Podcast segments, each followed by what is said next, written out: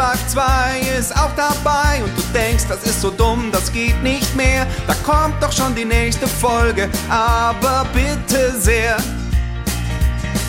Anschluss 2 gegen Halo Reach. Manche Duelle sind echt ne Bitch. Und beim nächsten Sportvergleich bin ich echt raus. Wem mach ich denn da was vor? Aha. Ich höre Last Game Stand in den Podcast. Der Schiffer und der Alp, die wissen gar nichts. Last Game Standing, bisschen rotzig. Aber ich höre trotzdem jede fucking Folge. Last Game Standing, yeah, yeah, yeah. Alf und Schäfer, yeah, yeah, yeah. Alf und Schäfer.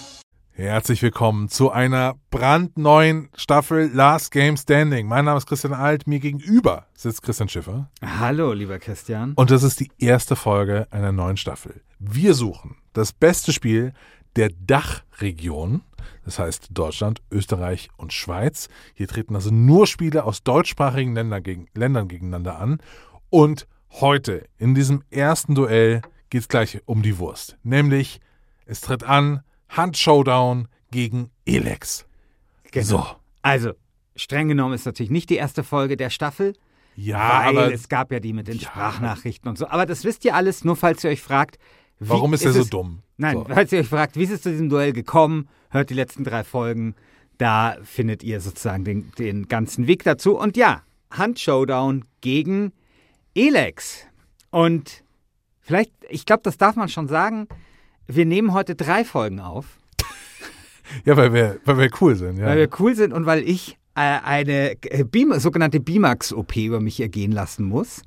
Das heißt- Erzähl doch mal, was, was, was, genau. was ist das? Genau, eine Bimax-OP ist eine OP, da wird dir der Oberkiefer gebrochen und dann wird dir der Unterkiefer gebrochen und dann werden diese zwei Kiefer noch irgendwie wieder neu aufeinander gelegt. Meine Kieferchirurgin hat mir das alles erklärt. Ich saß da so und dann fragt die am Ende, Herr Schiffer, und jetzt ist die wichtigste Frage. Wie viel Zahnfleisch soll man in Zukunft sehen? Weil die quasi, ich habe jetzt so eine Entscheidung, mit 43 kann ich eine Entscheidung treffen, die, also auf die ich nicht vorbereitet war.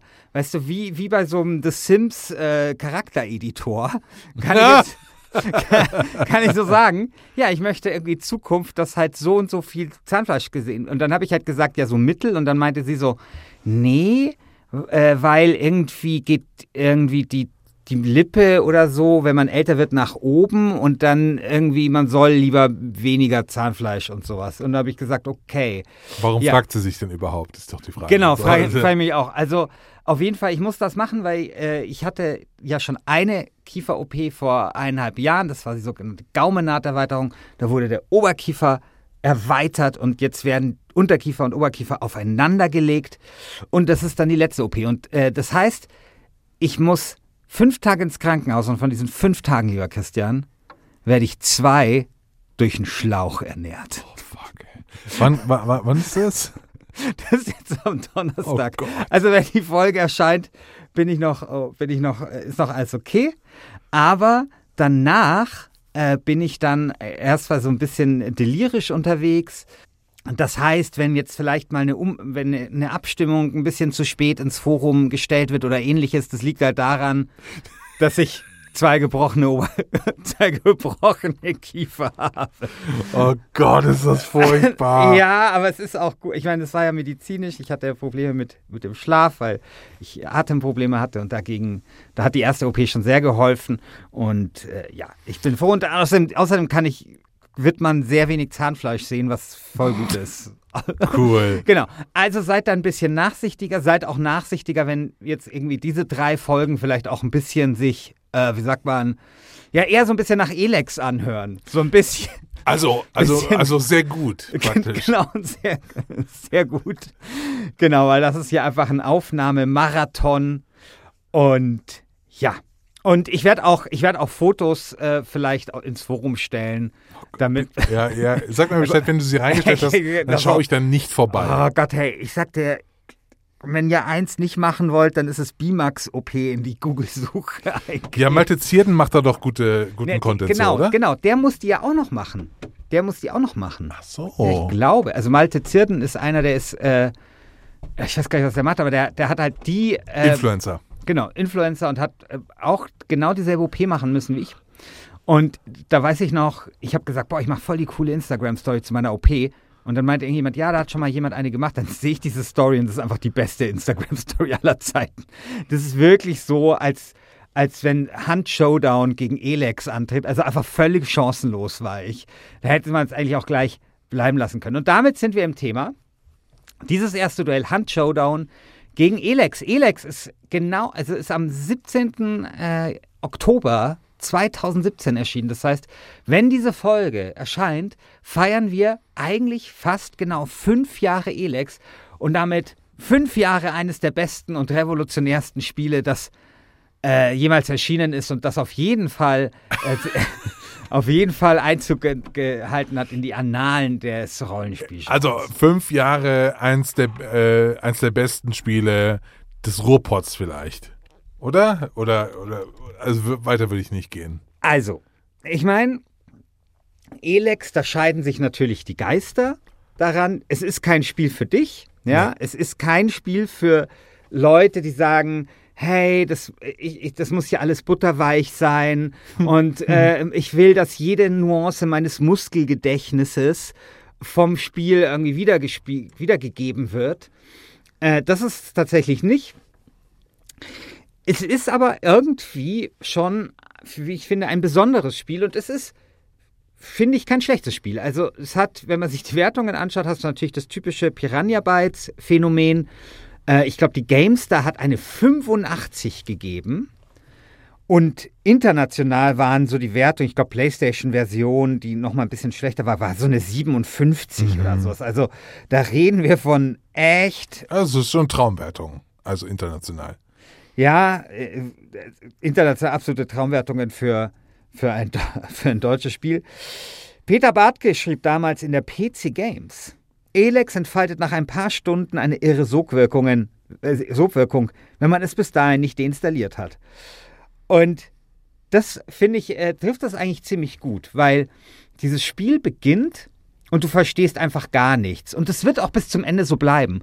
Ich kann dir, obwohl ich Elex 1 und Elex 2 gespielt habe und zur Vorbereitung auf diese Folge durchaus mich dazu durchgerungen habe, nochmal zumindest den Wikipedia-Eintrag zu lesen, der die Story dieses Spiels wiedergibt, dir nicht sagen, um was es in, dieser, in diesem Spiel geht. Also es geht irgendwie um Elex, was irgendwie, ich glaube, eine Art Gestein oder so ist, was man aber irgendwie auch konsumieren kann und was irgendwas mit dir macht, aber es ist zugleich auch eine Währung. I don't Wie's- know. Wie, wie, wie so ähm, Tiberium einfach. Ja, das war das war das Vorbild. Also es, äh, nicht das Vorbild, äh, das Vorbild war halt Dune, also Ja, das Spice, Spice, genau. Genau. Das war das war so das Vorbild. Aber keine Ahnung, es ist die Zwischensequenzen sind so, dass immer wenn ich bei Elex eine Zwischensequenz sehe, denke ich, das ist eine Traumsequenz, weil es so schlecht animiert ist, dass es so surreal wirkt. Und ich mir so denke, ah, klar, die träumen jetzt oder das ist jetzt so, ach nee, Schmarrn, das passiert jetzt und soll so irgendwas sein.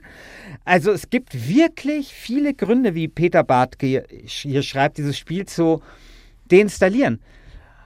Und ich habe es aber natürlich weitergespielt, obwohl, und das ist, finde ich, fast der Hauptgrund, das zu deinstallieren, es unglaublich schwer ist. Und es ist fast ein bisschen absurd.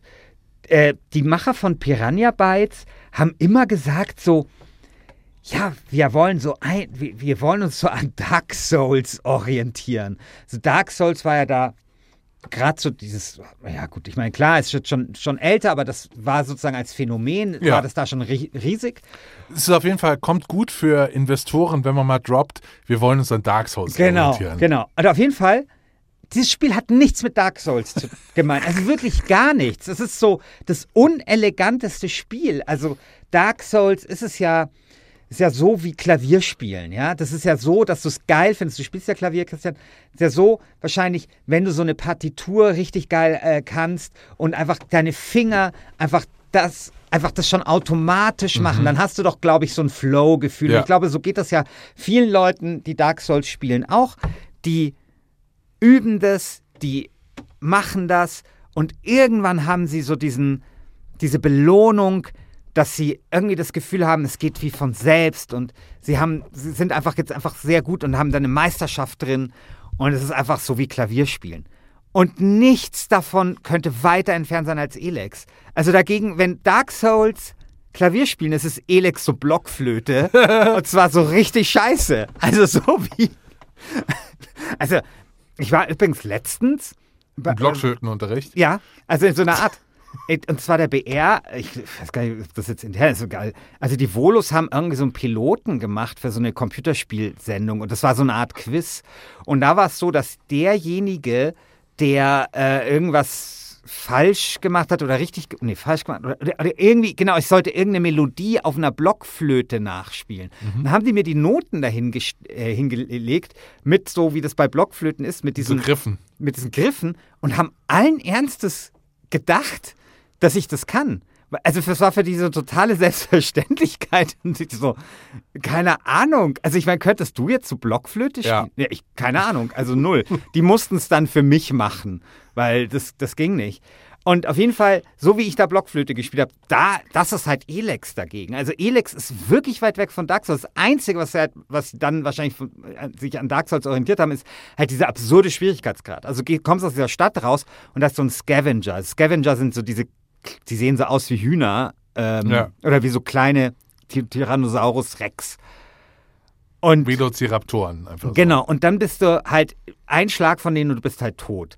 Und da gab es dann viele, viele Beschwerden und das hat halt nichts mit Dark Souls zu tun, weil Dark Souls ist zwar fordernd, aber es ist nicht unfair. Du kannst ja Dark Souls irgendwie schon, wenn du eben Klavierunterricht nimmst, ja, dann kriegst du das schon hin. Und das ist dann nicht so, sondern da ist es tatsächlich dann so gewesen, da musste man dann ausprobieren und es gab dann in meiner Erinnerung immer genau eine Quest, die du machen konntest. Du hast halt 30 Quests zur Auswahl, aber eine schaffst du, so auf deinem Level. Darf ich ja kurz dich was fragen? Ja. Du weißt schon, dass du Elex verteidigen musst, ne? Ja, ich verteidige Elex.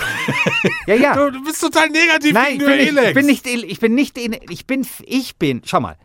Ich weiß, dass Elex so ein gutes Spiel ist im Vergleich zu Hunt Showdown. Das ist so, das ist so wie mit, wenn der FC Bayern gegen DSC Wanne Eickel spielt, dann macht Bayern auch nicht 100 Prozent, ja. Da spielt er auch nicht die erste Garde, ja. Da, so, und so ist das auch. Elex ist so ein gutes Spiel, das kann sich die Souveränität leisten, auch über das zu sprechen, was es nicht gut macht. So, und das ist zum Beispiel diese absurde Schwierigkeitsgrad. Da gab es dann auch Proteste und haben sie es irgendwie abgesunken.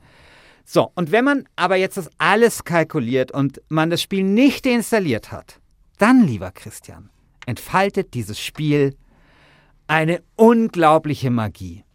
Weil das hat ich, und jetzt wird es leider, ich meine, das Absurde ist, wir haben ja noch nie bei ähm, Last Game Standing über Elex gesprochen, aber halt immer mal wieder im Wasted Kosmos. So. Und im Gürtel. irgend- Und im Gürtel und so. Ja, ja, genau. Und das erste ist halt diese völlig absurde Welt. Also diese Misch, dieser Mischwolperdinger aus, äh, Misch, Mischwolperdinger ist ein weißer Schimmel, weil ein Wolperdinger ist ja schon ein Tier aus verschiedenen Tieren. Also dieser Wolperdinger aus Fantasy, Endzeit, Science Fiction und ah ja, okay, das reicht. Mit, mit so Jetpack. Ähm, was völlig absurd ist, dass das funktioniert, aber es funktioniert tatsächlich irgendwie. Und du hast dann tatsächlich so ein bisschen so diese großartige Welt. Also das ist halt das, was ähm, Piranha Bytes einfach sehr, sehr gut kann. Das ist ehrlich gesagt auch das Einzige, was sie können. Also Piranha Bytes ist eigentlich ein One-Trick-Pony. Dieser ganze Blödsinn von wegen, die schreiben harte, ehrliche Dialoge, das ist alles Bullshit. Das Einzige, was die können, ist Welten bauen. Aber das können sie halt richtig gut. Das können sie einfach so, so, so, so gut. Und es macht dann einfach unglaublichen Spaß, durch diese Welt zu stromern, die so kaputt ist und so seltsam, wo irgendwie nichts zusammenpasst und dann irgendwie wieder doch. Und da einfach halt ähm, diese Welt zu erkunden und dann halt weiterzukommen. Und dann merkt man halt auch, was Piranha Bytes halt irgendwie, ah, also eigentlich nicht können, aber sie machen es halt, ist, finde ich, immer so eine super plausible Art des, der Progression. Also, ist ja schon so bei, bei äh, bei Gothic so, du tust so einen Scavenger erledigen und dann hast du so 50 Erfahrungspunkte, die ploppen da groß auf. Weißt du, das ist einfach nicht kompliziert. Es ist alles einfach. Du wirst für jeden Scheiß belohnt und so weiter und freust dich da einfach drüber und du hast irgendwie immer dieses Gefühl, hier voranzukommen in dieser Welt. Und ähm, was dann tatsächlich erstaunlich ist, ist, dass sie nicht nur eben Fantasy, Endzeit und Science Fiction zusammenmixen, sondern halt auch verschiedene Arten, dieses Spiel zu spielen. Also du hast halt diesen Jetpack, den kannst du erweitern. Du kannst diese Fantasy-Scheiße machen mit Heilen und Feuerbällen und den ganzen Bullshit. Du kannst aber auch Laserwaffen äh, bedienen. Also du kannst einfach jeden Scheiß machen. Und irgendwie müsste sich das Spiel eigentlich total verirren und eigentlich to auf totale Balancing-Probleme irgendwie stoßen. Und es passiert nicht. Es passiert dann in Elex 2. bei Elex 2 ist dann so, dass sie das nicht hinbekommen haben. Aber beim 1 habe ich das Gefühl, sie haben es ähm, sie haben's, ähm, gut hinbekommen. Es klingt Und, ein bisschen so, wie, wie als würde ich jetzt. Also Elex klingt ein bisschen so, als würde ich bei so einem windigen Restaurant auf Lieferando bestellen, ja. wo du alles kriegst. Du kriegst Burger, du kriegst Pizza, du kriegst Thai, du kriegst Chinesisch, Indisch machen wir auch noch mit. Fuck it. Du weißt aber, dass das so ist. Also du weißt, dass, also es gibt doch den Grund, also mittlerweile gibt es ja Restaurants, die nur für Lieferando und für diese Dienste Ghost Kitchens. Genau, Ghost Kitchens. Und weißt du, was der große Vorteil von Ghost Kitchens ist?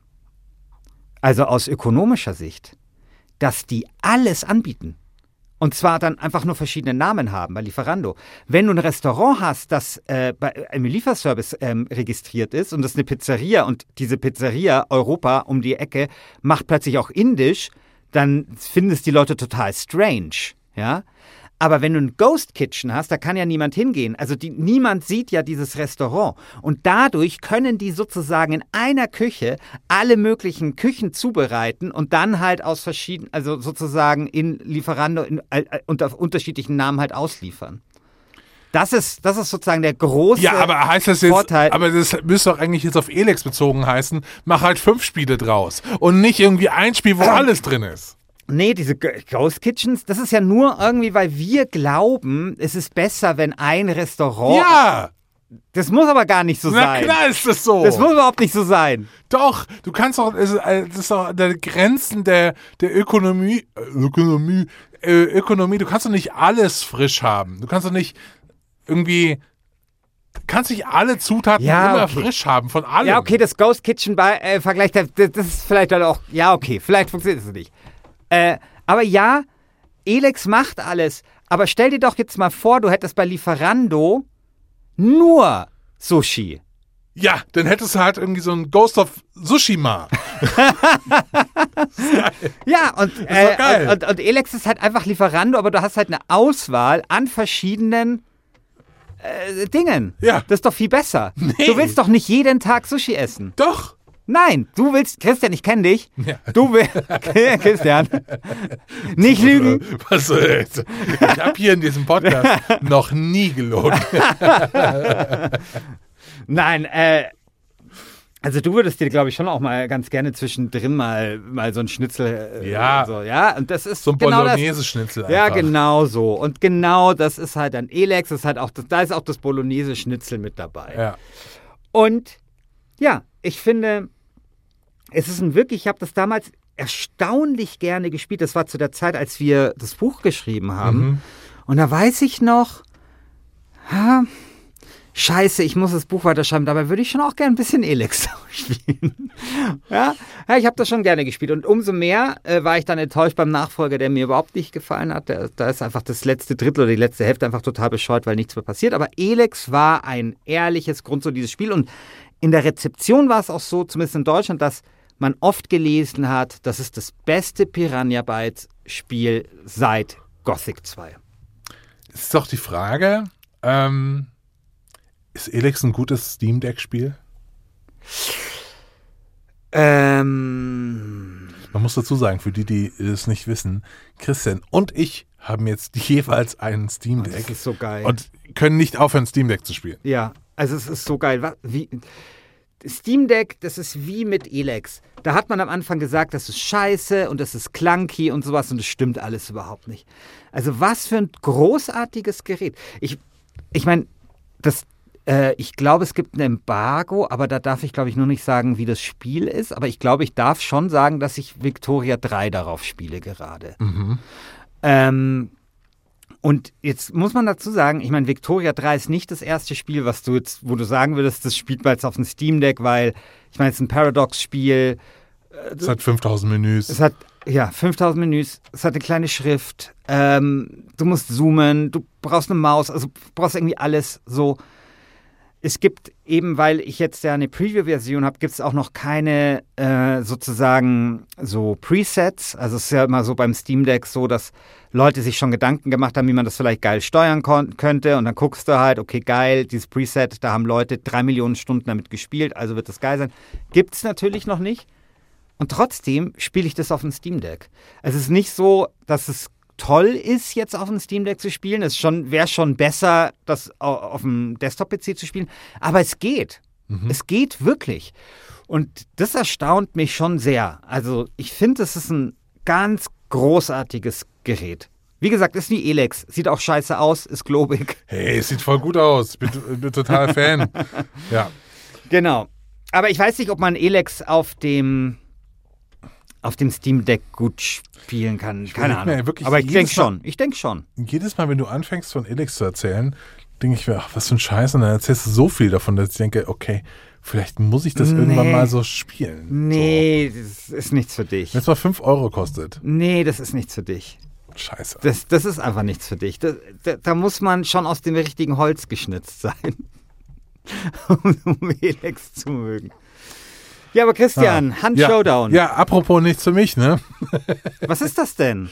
Wie, was ist das? Ja, ich kenne das gar nicht so. Ich, tatsächlich ist das erst durch diese Staffel und dadurch, dass es dazu so viele Sprachnachrichten gab und eben dann sich auch qualifiziert hat. Ich habe von dem Spiel zuvor, also ich will nicht sagen, dass ich nie davon gehört habe, aber äh, nicht sehr viel. Also so- Also, Hand Showdown ist, äh, da müssen mir jetzt Leute in Frankfurt verzeihen, der Schwanengesang von Crytek.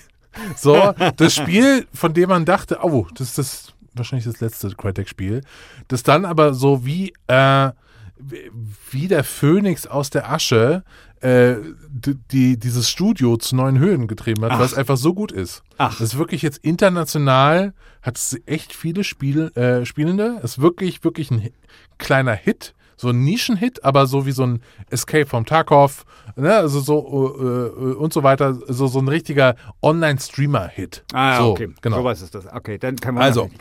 Hand Showdown ist ein PvPvE.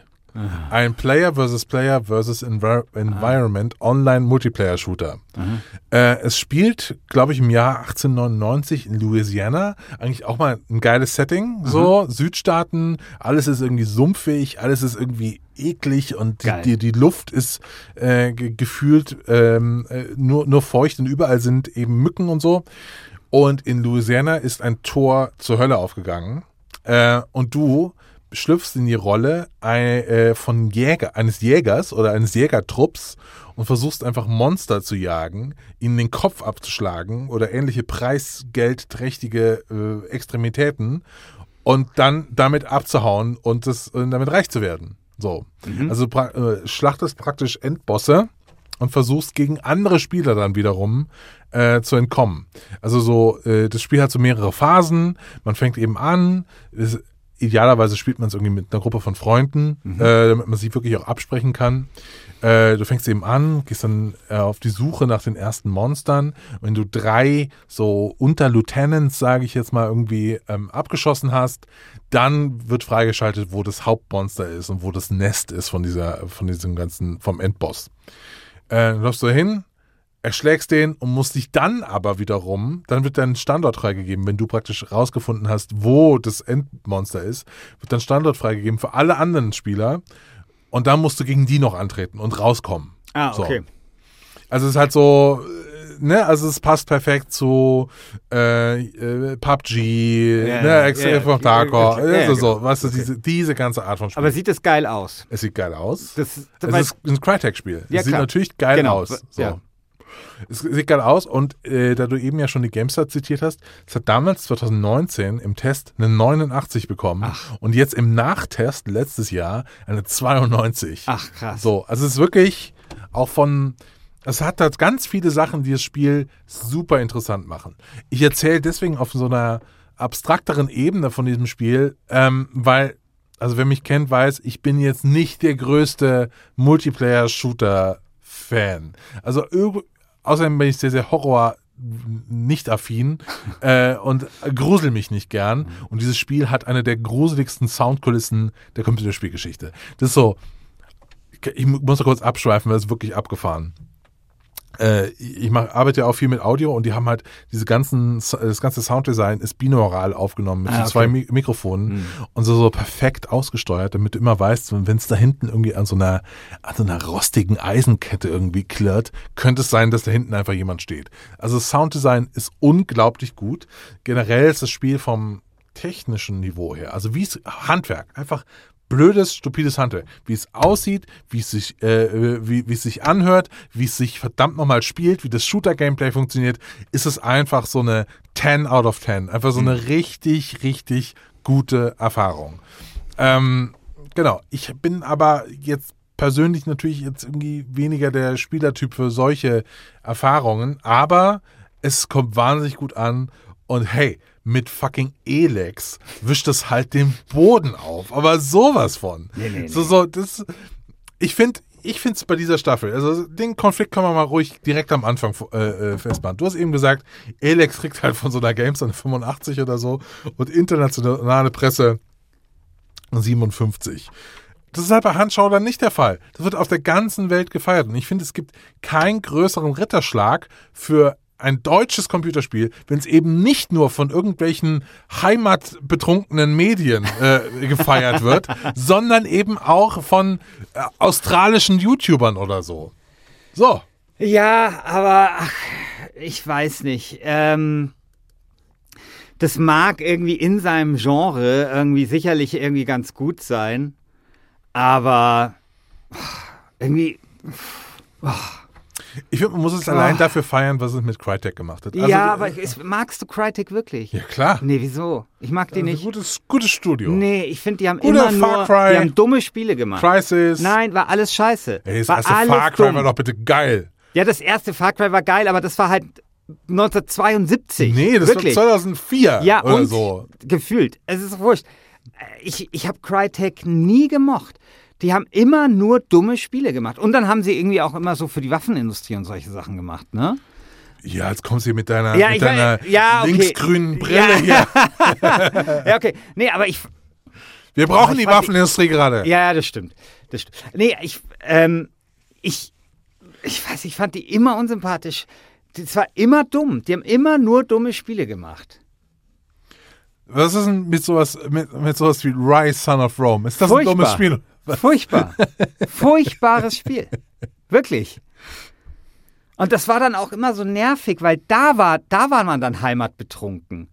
Weil die waren dann halt immer so die, die geilen äh, äh, Typen irgendwie, die hier äh, irgendwie international äh, gegen irgendwie das Vorzeigestudio und so. Oh Gott. Und ich dachte mir immer so, mir ist das eher peinlich als deutsches Vorzeigestudio. Piranha Bytes hingegen. ja, also ich glaube, dass das gut ist. Ich meine, ich vertraue ja der äh, Wasted Community und wenn die das nominiert, dann muss es ja auch gut sein. Aber die Frage ist natürlich, ist es so gut wie Elex? Da würde ich sagen, ja, nee. Ja, also es ist auf jeden Fall so gut wie Elex. Ähm, es ist halt, Es ist halt gepolished.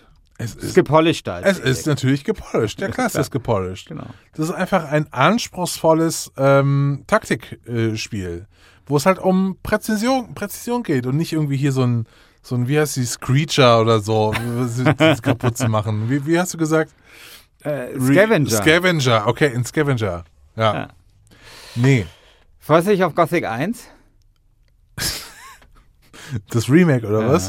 Ja, das Remake würde ich spielen, ja, auf jeden Fall. Ja. Sehr gut. Aber irgendwie pff, jetzt nochmal auf GOG Gothic nachholen, Nee, kann ich mir, kann ich mir schon besseres das vorstellen. mussten ja, ich habe ja das Studio besucht in äh, Spanien. ja, Und da war es halt so, dass alle, die dort angefangen haben, mussten erstmal das erste Gothic spielen. Und das ähm, stelle ich mir schon äh, sehr das ist ein richtiges Stahlbad, oder? Ja, genau. Also, äh, Genau. Wenn du das machst, dann willst du wirklich in dem Studio arbeiten. Okay. Dann kommen wir zum Plädoyers. Mhm. Soll ich anfangen? Ja. Ihr wollt Sci-Fi-Quatsch, Fantasy-Scheiße und Endzeitgedöns. Das geht nun wirklich nicht, meint Christian Alt. Geht doch beweisen die Pixel-Akrobaten von Piranha Bytes. So wie Steve Jobs 2007 im iPhone Kamera, Telefon und Computer vereinte, so vereint Piranha Bytes in ihrem Rollenspielmeisterwerk die verschiedensten Genres zu einer eleganten Spielemelange. Außerdem hat es ein Jetpack. Eure Stimme für Elex.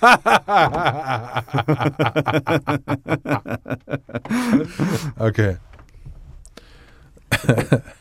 ich werde, ähm, ich, werde versuchen, jetzt eine ASM, ein ASMR-Plädoyer zu halten.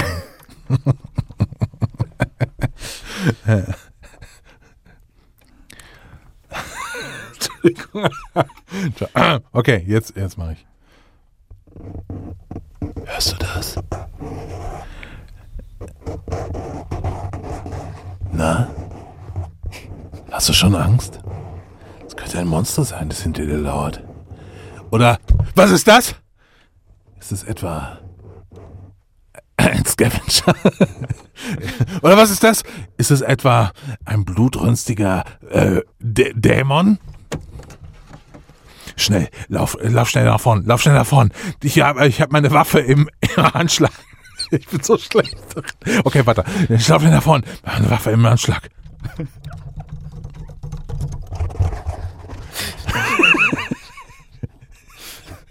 Ja, okay. Es hat jetzt nicht ganz so geklappt, aber so ungefähr. so ungefähr hört sich eine Partie Hand Showdown, äh, an. So ganz ungefähr. Und ich finde, man muss Spiele auch mal ähm, äh, für äh, dafür loben, dass sie einfach auch nur eine perfekte Summe ihrer Einzelteile sind. Und Hand Showdown ist ein perfektes, perfektes Sümmchen seine Einzelteile, nämlich perfekte Taktik, perfekte Audios, perfekte, äh, äh, perfekte Grafik, ein geiles Spiel aus dem Herzen Frankfurts. Wählt Hand Showdown. Sehr schön. Ja, Ja, das hat nicht so geklappt, aber okay. Es kam von Herzen und ja, Das zählt vielleicht auch was, ja. genau. Ja, vielen Dank fürs Zuhören. Also, wenn diese Folge erscheint, bin ich wahrscheinlich noch, habe ich noch zwei nicht gebrochene Kiefer, aber bei der nächsten dann nicht mehr. und die nehmen wir jetzt gleich auf. Das Duell lautet Anno 1800 gegen Anstoß 3. ja. Sehr, sehr schön. Also, viel Spaß beim Zuhören, viel Spaß beim Abstimmen. Ihr findet die Abstimmung im Forum. Bitte unterstützt Wasted bei Patreon und dann hören wir uns nächste Woche Anschluss 3 gegen Anno 1800. Bis dann. Ciao. Ciao.